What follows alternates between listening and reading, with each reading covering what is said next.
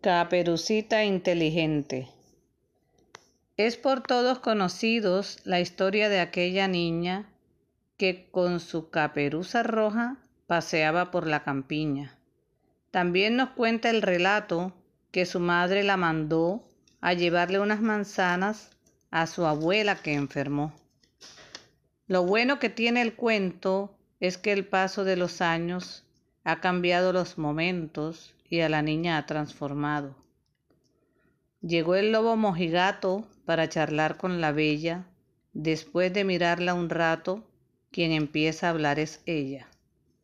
Mira, lobito embustero, no sé qué noticias traigas, pero contigo no apuesto, da media vuelta y te largas. Con piel de oveja la mira y se finge adolorido al ver que la niña intuye que ese lobo es un bandido.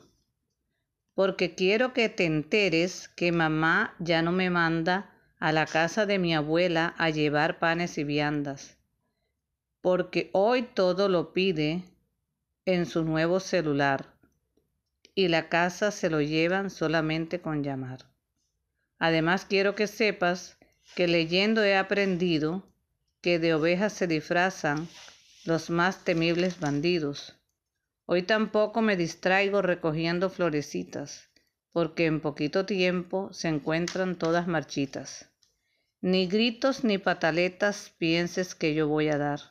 Para bestias como tú, solamente hay que marcar el 1, 2 y 3 de la Policía Nacional.